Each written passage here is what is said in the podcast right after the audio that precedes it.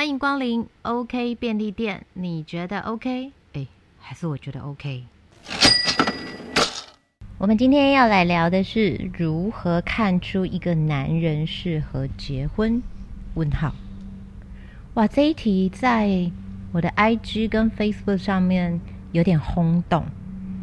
我们首先先来聊一下最多人问的八个，就是关于这个问题他们提出的疑惑。哦，提醒大家，这是 OK 便利店，所以我现在讲的是 KK 的解答。那我就用我的观点、我的想法来回答大家问题，因为来这边问的人也是想问我的回答，所以会比较偏向我个人的想法喽。好，第一个问题是。我是外貌协会吗？倒追会不会比较快？嗯，我是外表协会，就是不是要自视的长得帅，可是你外表有没有知，就是精心的去打理自己，我很在乎这件事。它跟定义中就是一般大众审美的帅或丑这件事，美丑这种审美是有差距的。倒追会不会比较快？嗯，我来倒追都蛮快的。好讨人厌哦，Sorry。然后知道不好会立刻分吗？会，我是属于快刀转斩乱麻的那种个性。那愿不愿意为对方改变？我觉得看情况，看这个东西是好还是不好，或者是会不会让我们彼此更好。一直听你话的人好吗？嗯，我个人不太喜欢，我喜欢可以互相碰撞。我听起来 A 哦，我没有要开黄腔，我只是觉得这个问题很怪。然后成就一般，外表一般，可以吗？当然可以啊！我是谁？我又不觉得我自己是 somebody，就是我凭什么去评价别人，把人家归类在一般还是什么？我我觉得这个东西，这个问题也是一个问题。就我觉得彼此就是看得顺眼就好了，我真的不会去。评断一个人就是他的成就或者外表，我我就是不会用那种高姿态去俯视任何人，不行。我觉得胖胖的可以吗？胖胖的定义是什么？你知道我为什么这样问？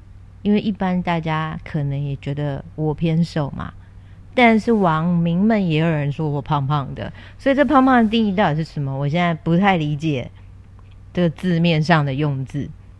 同居接受吗？嗯，我觉得要试车，因为这件事情是啊，哦，我爸妈应该是不会听这个频道，但就是我还是觉得要比较清楚的认知，因为很多东西真的是你没有一起生活过，你不会发现。好，那最后一个问题是，一定要买很贵的礼物给你吗？嗯，什么叫很贵的礼物？这个也有问题，就比如说，如果他的年收入。是啊，几十万、一两百万到几百万，这个贵对贵就不一样的定义。然后，如果我的年收入跟他是相当的，那他买什么样的礼物给我，我就会回礼给他。所以这没有什么贵不贵，或者是价格的集聚。我这个问题很，就是你们这样拉的很大，就 我实在是很害怕这种问题。你们会不会？聊到现在，听到现在就已经觉得说，哇，这个人聊天好难聊啊！不要这样子做我的频道，但是我还是会，我觉得我希望在就是这里跟大家分享，就是很多东西我们的想法嘛，那大家也可以来跟我们一起讨论。那最有意思的是，因为我常常在 IG 的线动跟大家啊，就是玩问答。那我发现有一次，就是我印象很深刻。我我好像是那时候，呃，刚被偷拍到的时候，很多人就问我说：“啊，在选择伴侣的时候，你最看重什么？”然后我也反问大家这个问题。那时候在 IG 线动大概造成十二万人，我记得。那个流量很惊人，然后大可能是因为是限动二十四小时就会不见，所以所有的女生都疯狂的涌出来，因为大家都聊得很真心。所以如果你现在不是女生，你是男性，你心脏可能要大颗一点，因为我要分享所有女生在选择伴侣的时候前几名他们看中的部分。就人品，拜拜，不好意思，我邻居啦。就人品、品性、三观要一致，这是第一名。然后态度、口气是否温柔是第二名。然后心灵契合、相处感觉舒服是第三名。然后体贴、孝顺、上进心、责任感是第四名。真诚、忠诚是第五名。但我其实那时候看完这个总整理了，疑惑是哇，这回答的好抽象哦。就我们的，我觉得三观一致 OK，但是态度、口气是否温柔，他好像有时候可能也会看人的长相来决定这一切。然后跟或者是他的那种用字，倒不一定是态度跟口气。然后还有相处感觉舒服，我觉得这是一个很玄的东西。然后。体贴、孝顺、上进心、责任感，我觉得这又是一体两面。就是如果他对你很体贴，但他对其他人可以体贴吗？那他很孝顺，可是你会不会找到这个人？你会觉得他对他家里太孝顺？然后他很有上进心跟责任感，你会不会觉得他没有时间陪你？所以，我我在看这些问题的时候，我其实也在反思我自己，到底是怎么样去看一个男人适不适合结婚。那以前我觉得我自己在跟大家分享这个问题的时候，相对有一点心虚，因为我之前就被呃归类在单身的状态，然后也大概被就是我能够理解每年过年过节被追杀的那种情况，然后也是啊还好我有一个很强而有力的母亲，所以都会出来帮我挡。但是我自己也一直在思考，因为我觉得我可能要先想清楚。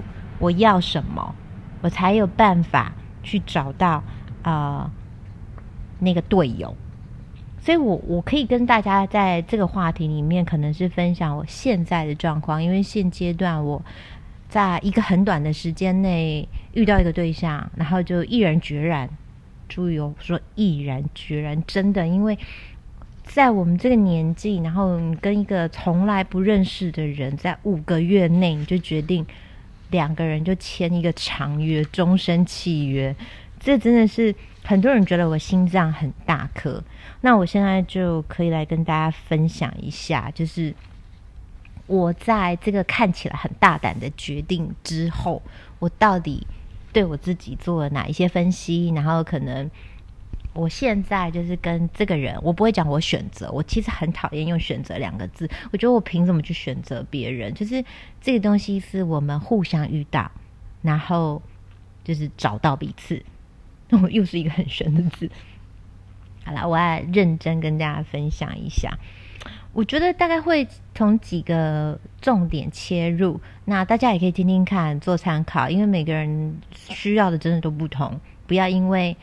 我说什么，那你就觉得说很受影响，然后去把现在男朋友分掉，或者是说你就觉得一定要有这些条件？没有，我现在讲的是我的状态。那我的状态是一个四十加的女生，然后在四十一岁决定就是跟一个人携手共度下半生。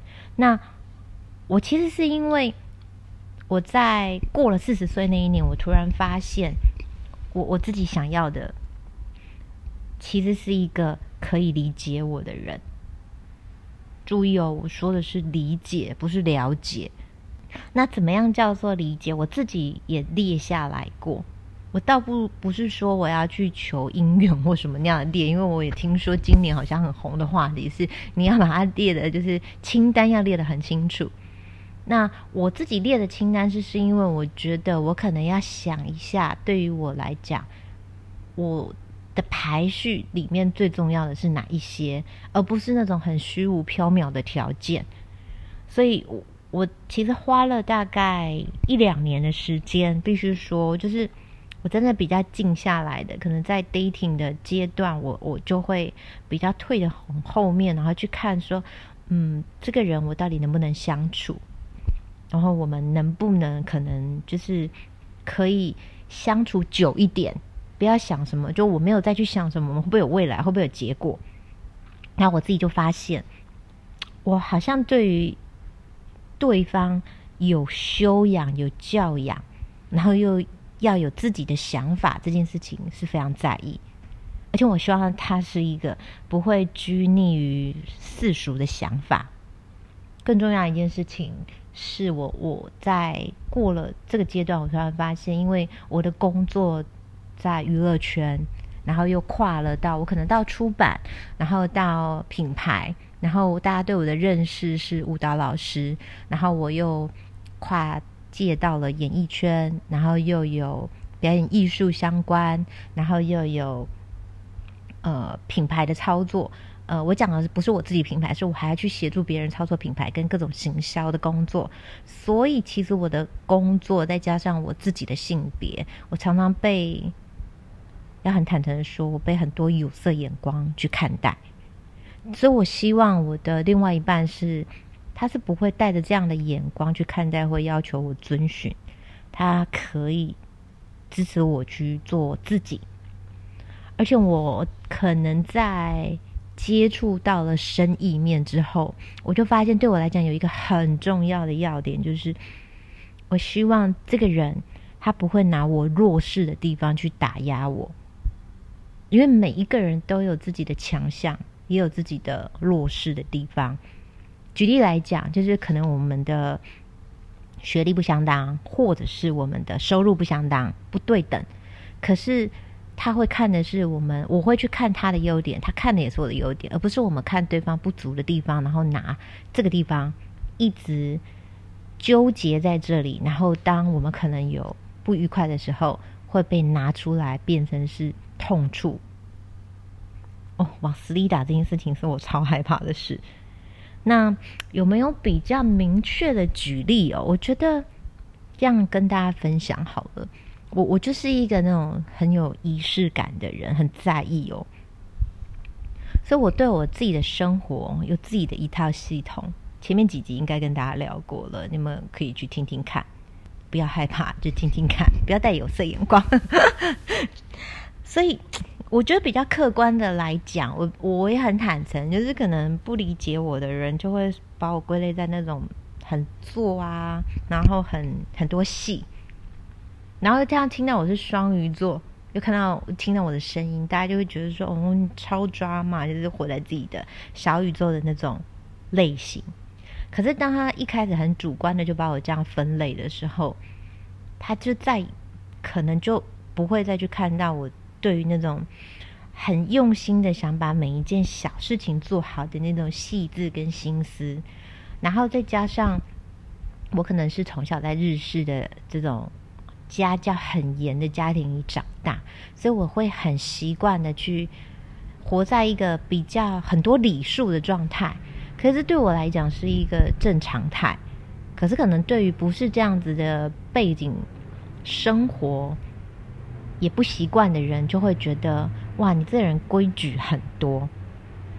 所以，我我自己一直在想，这个部分好像很难拿到平衡。那也必须说，因为我的工作吧，我的工作类型跟我的环境，导致于我我是一个常常必须要处于在那种舆论的风口浪尖。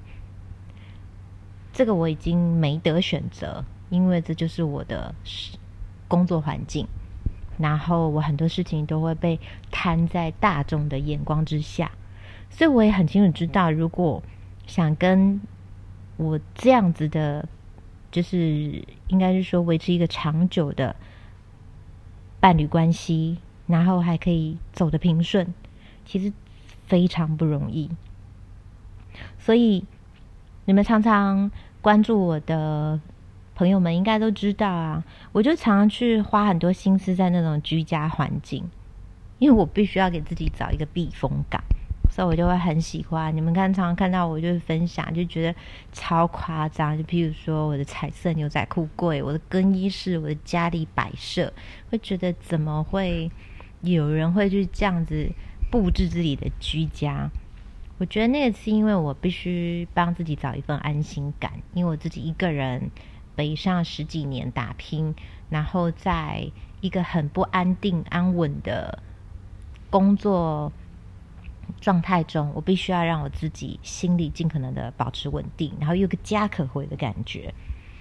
但我觉得现在说起来好像是蛮云淡风轻啊，但我也很承认，就是我骨子里其实是很需要认同，因为我们这种艺术家个性，我不会讲我是艺术家工作，我讲个性，我不要听错，就我们这种是非常需要被自己认定的人所认定。很大的一圈，所以你们可能要听对。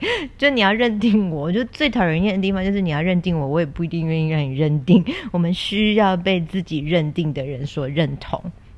我必须说，我先生是第一个让我完全感受到那种对我在意、对我满意，然后对我感到得意，就是那种。他是没完没了的打从心里认同我，他是那样的伴侣，所以你们都在网络上有测那什么孤独孤独指数嘛？我是十级哦，我是一到十都打勾的人，可是可以让这么孤独的我感觉到我的灵魂再也不孤立，是真的从里到外是被一个人认同跟欣赏。我觉得这件事情本质上来讲很不简单，所以我自己知道我想要的是什么样子的人的时候，我会从个性上去观察，但这个可能是我觉得他需要花一点时间。那我可能现在可以跟大家分享的是比较一些具体的描述。那这个描述，也许大家就可以比较清楚的做一个分类的参考。我以我自己为例好了，因为我们在很短的五个月内，就是真的是两个陌生人碰在一起，然后就是五个月内，我们就是耶，我们手牵手登记 结婚，真是很有种。那。我觉得我们我们现在讲比较现实层面的条件好了，大家可以参考，因为我们已经可能不是只是谈恋爱了，我们是想要找一个比较长期的伴侣。那在一段恋爱关系里面呢，我觉得我们通常就是会比较，可能就感觉到说，哦，一个人哇，他好像很爱我，很爱我，就会得到满足。可是有些时候，可能可以自己踩个刹车，想一下。当你觉得他很爱你的时候，跟你其实什么都没有得到，只有得到一个爱的感觉，它好像是两回事。那我待会会讲，就是从几个方向，就是如果你的心里面曾经就是有那种，哇，我觉得他好爱我，可是下一秒就想说，哎，他好爱我，但是我好像什么都没有。我觉得以我个人经验，就是放心。你想的都是对的，你真的什么都没有，因为我们蛮常遇到就是一种，好像他就是口头上承承诺很多，然后让你会有很多情绪的高低起伏，然后会觉得说哇，这个人好像他想要跟你一起体验人生。我跟你们说，这是话术，我经历过，所以我大概能够理解，就是我们在那个情绪里面的患得患失。那我度过那个阶段，是因为我真的很诚实的面对自己要什么，然后我就开始去思考，说从几个方向来观察，那我就会知道，说我这个人是很真实的跟我相处，还是他都只是说说而已？因为说真的比做来的容易多了。那从几个方向，我觉得我是这样子找到我另外一半，大家可以参考三个方向，第一个。我觉得要一个物质安全的保障，再来是还有情感安全的保障，最重要一件事情是身体安全的保障。那可能听到这里就会觉得说，嗯，一定要这么现实吗？粉红泡泡都不见了，没有，我们到这个年纪了，真的没什么。就你可以穿粉红色，你也可以坐在粉红色沙发里面喝着粉红色的饮料。但是你心里一定要一块是白色的，就是很清楚，它是很清楚，因为这事关到你的，应该是说幸福，你自己要认同的那种幸福。为什么我讲一定要就是考量到物质安全？因为真的一个好的婚姻跟关系，他就是会被会谈到钱。那我觉得一个愿意跟你分享金钱，然后也可以认同他就是可以给你支配，然后不管是我觉得每个人的经，我讲的不是经济条件，而是是在他的状况里面，他是不害怕去跟你谈钱的人。譬如说，我遇到的状况是。我先生是很清楚的，在一开始他就告诉我，他现在拥有的是什么，他没有夸大。然后对于我们，不管是从订婚到结婚，到以后要不要小孩，双方的父母以后要怎么安排，他是很坦然的，在一开始他就一一告诉我他的规划，跟他所有的是什么，那哪一个部分是什么。好直白到什么程度呢？直白到甚至他有跟我，我们的薪资结构是有差距的，必须说，因为他就是公务人员。那当然，因为以他的啊年资或什么的，以他的收入来讲也很不错，必须要很坦诚的讲。但是我更好，这是事实。所以他也很明白的告诉我，他就是我们要一起往怎么样的生活。但是我可能如果跟他结婚。也不会有啊，应该是说他不会是大富大贵。他一开始就告诉我，我不会，我没有办法给你大富大贵的生活，因为我能力不到那里。这一点让我非常欣赏他，因为他很坦诚的告诉我他的能力，然后他没有画大饼，他很清楚的告诉我在他的能力里面，他想要跟我走到什么样子的未来，而且他很清楚的告诉我规划，规划到什么程度，他就是列出了每一件事情，他都列出 Excel 表跟我就是。真的让我看到，所以我会觉得哇，在我自己能力已经是啊很完整、很独立的情况下，我看到是我们两个不会互相拖累，我们两个是一加一会大于二，而且不会用，应该是说不会在金钱上面有一个很大的拉扯，必须要很用力才有办法生活。再来是我觉得。你要看情感方面的安全，就这个人会不会为你断绝那种没有必要的异性关系，然后他会不会带你去见那种真正亲近的朋友？就是他想不想让你进入他的圈子？然后那个可能不局不是只有局限在什么朋友啊、同事啊、熟人啊那种，我们这样说好了，比较浅层次的社交关系。就是有可能，就是嗯，KTV 我约你，然后大家一起见面，嗨 嗨，就是他也没讲你是谁，他也没介绍你是谁，这样子，而是他是把一开始你们在相处的时候，他就很清楚的让你知道他的生活圈，他带着你去认识啊这些人，怎么说呢？就像。还是举我的例子，因为我可能跟大家能分享的是我自己的经历，那还有经验，那大家可以参考。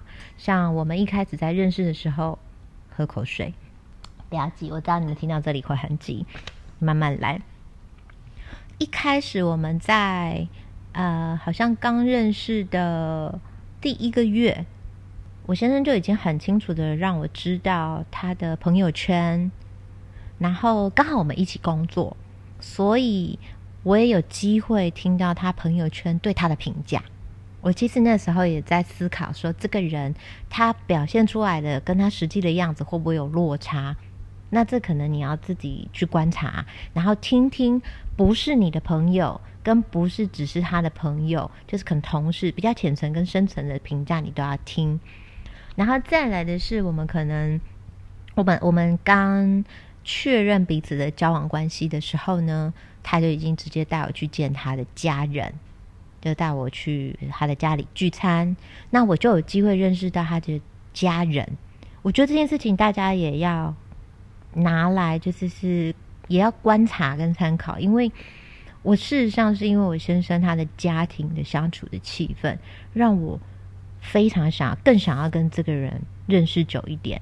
因为他们家人就是很欢乐，然后很平和，不是那种情绪很高涨，然后不是那种就是有自己的原则，可是不会去过度要求别人，然后对外人是有礼貌的。怎么样观察？就是你看他们对可能我们一起去吃饭，对服务生的态度，然后买单的时候大家的的反应，然后跟啊很多生活面的小细节，甚或至像我先生，我觉得哦，可以跟大家分享一个超重要。可以在餐桌上，你们一开始在吃饭的时候，你们就在餐桌上观察。当点菜的时候，我那时候发现很有趣。我先生他坐下来，他会去主导点菜，但是他会同步问我你想吃什么，不是帮我做决定。然后再来的是，当菜一上来的时候呢，他会很主动的去帮你夹菜、分鱼、分肉、切肉。然后我也发现。当我跟他们家里吃饭的时候，他可能因为够成熟完整，所以像比如说我们比较常遇到的问题，就是当我们一起吃饭，婆婆坐我旁边，你的另外一半坐你旁边的时候，到底该先夹菜给谁，对不对？哦，我们倒没有这个问题，因为我们两个会一起同步夹菜先给婆婆，因为我们两个的个性都是觉得先尊重长辈，所以我们不会在这些小事情上面有争吵。所以我觉得这是一个情感方面的成熟度完不完整。然后你也会发现，他可能就是夹完菜给婆婆，就会夹给你，然后最后才是他自己。你会知道他有一个顺序。然后他在生活圈里面，他平常在跟人家相处的时候，就非常的清楚。像我先生在。哇！我发现我这一讲了超多我先生，不好意思，因为这个问题就是这个男人值不值得嫁嘛，对不对？还是怎么样判定这个男人值嫁？所以我只能一直用这样的称呼或师丈好了。我先讲师丈呢，他一开始我们在确认交往关系的时候呢，他就很直接的用一种不着痕迹的方式，我觉得我到现在都觉得这个人就是心思也是蛮细腻的。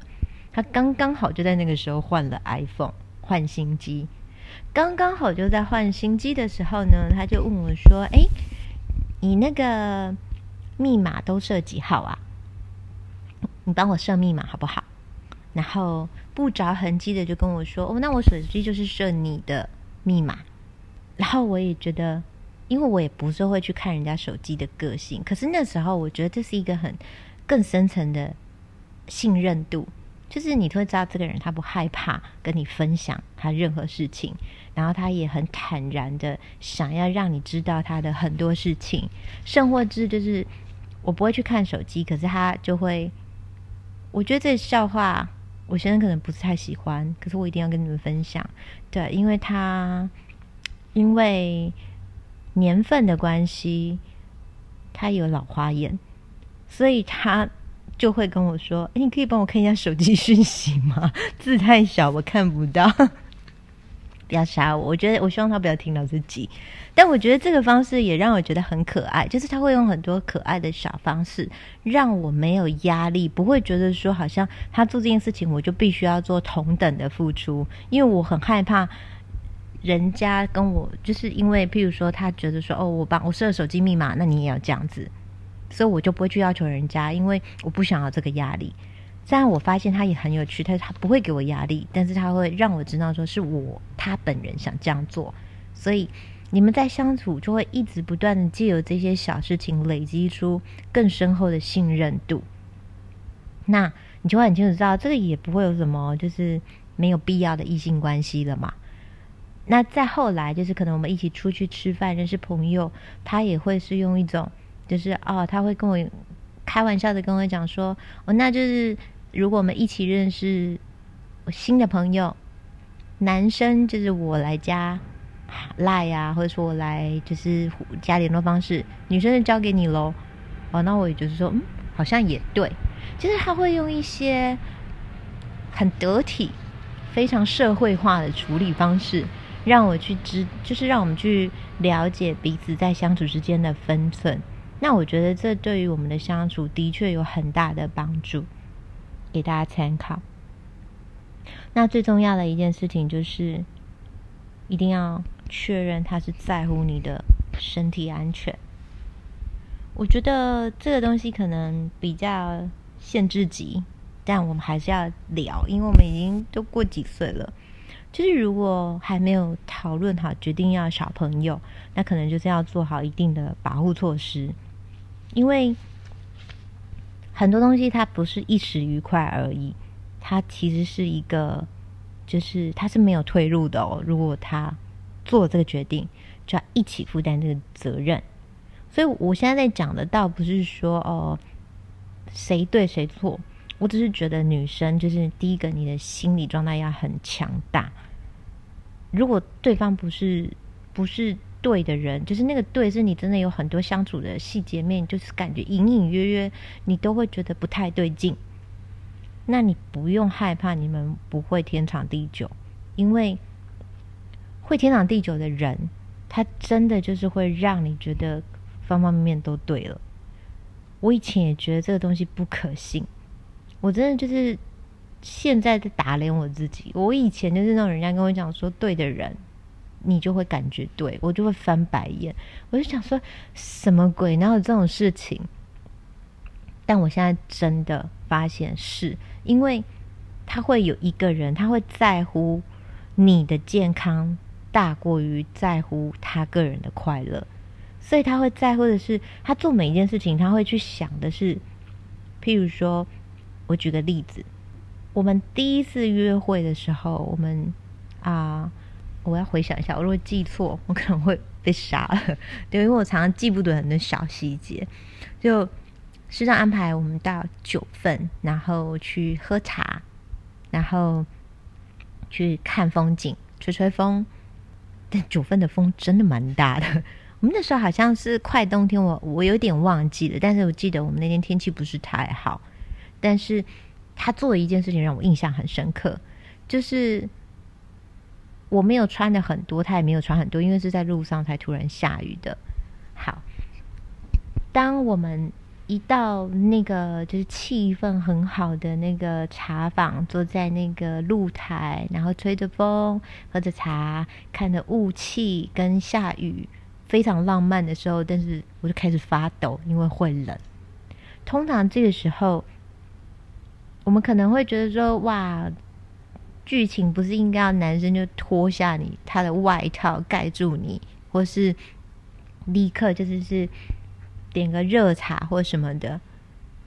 我那时候真的觉得师长很有趣，他立刻我们茶才刚上来哦，大概做不到十五分钟吧，他就说：“来，我们把茶外。”我说：“咦，我那时候就没有什么反应，因为我很好奇。我觉得这个反应太令出乎我意料之外，所以我很想知道他下一步要做什么。他就说自己太冷了，那我穿的不够，你穿的也不够，所以如果我们在坐在那边吹风，我们会一起感冒。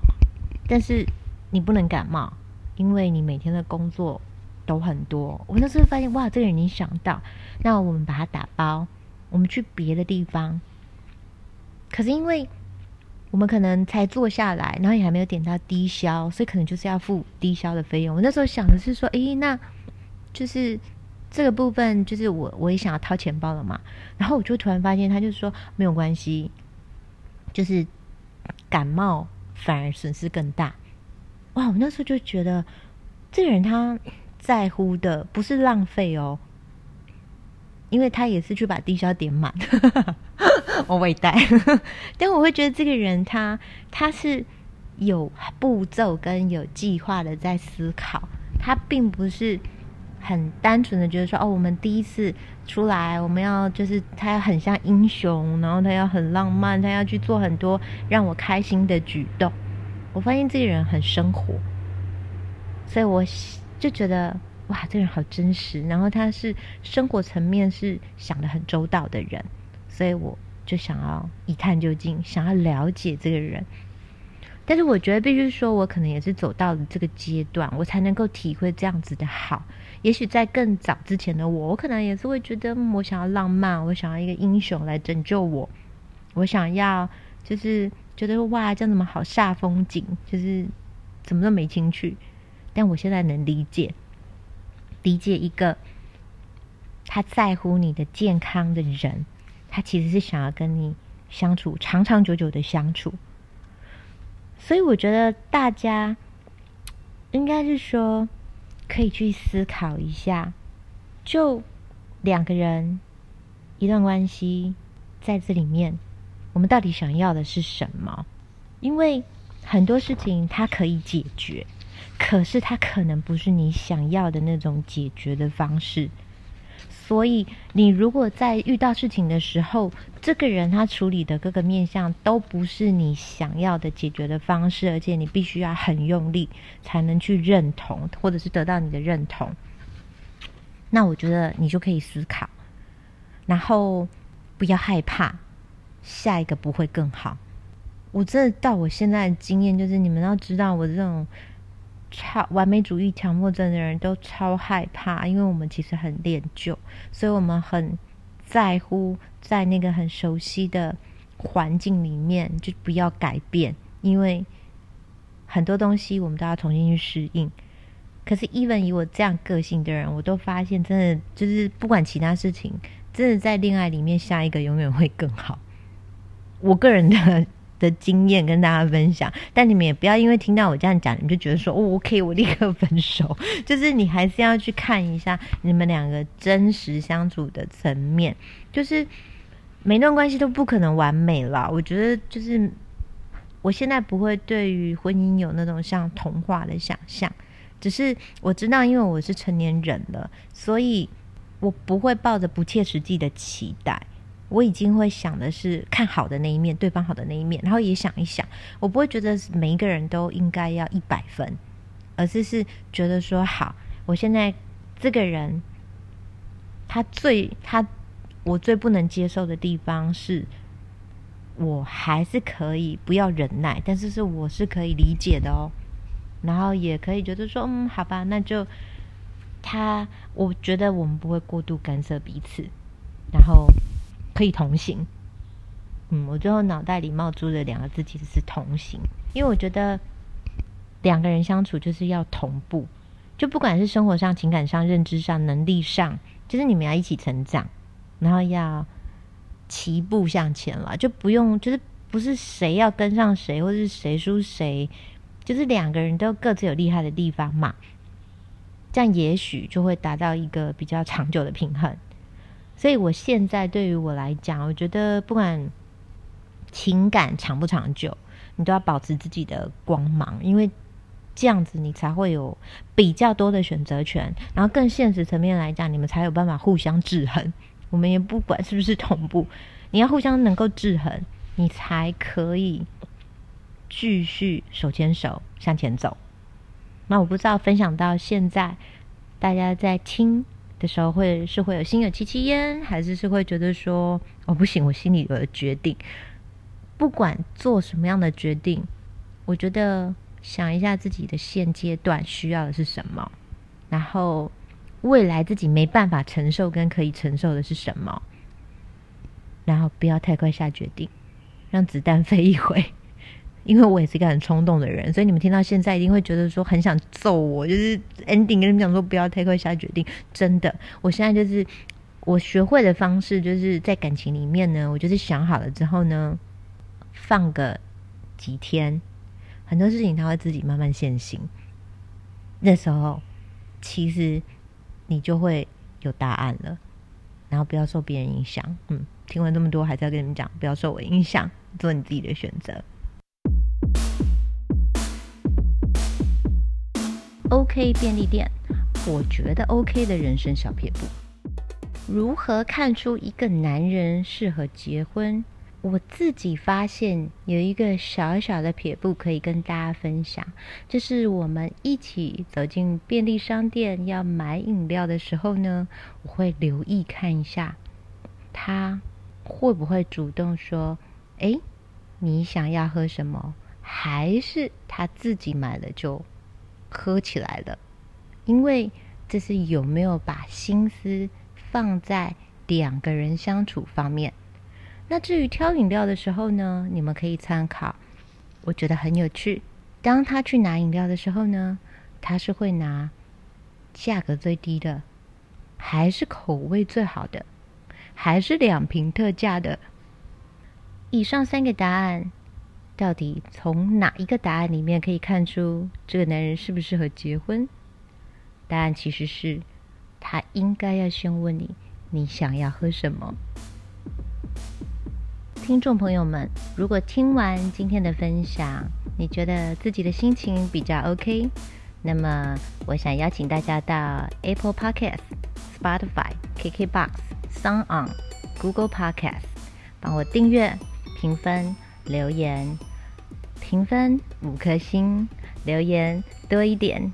OK 便利店，我们下周见。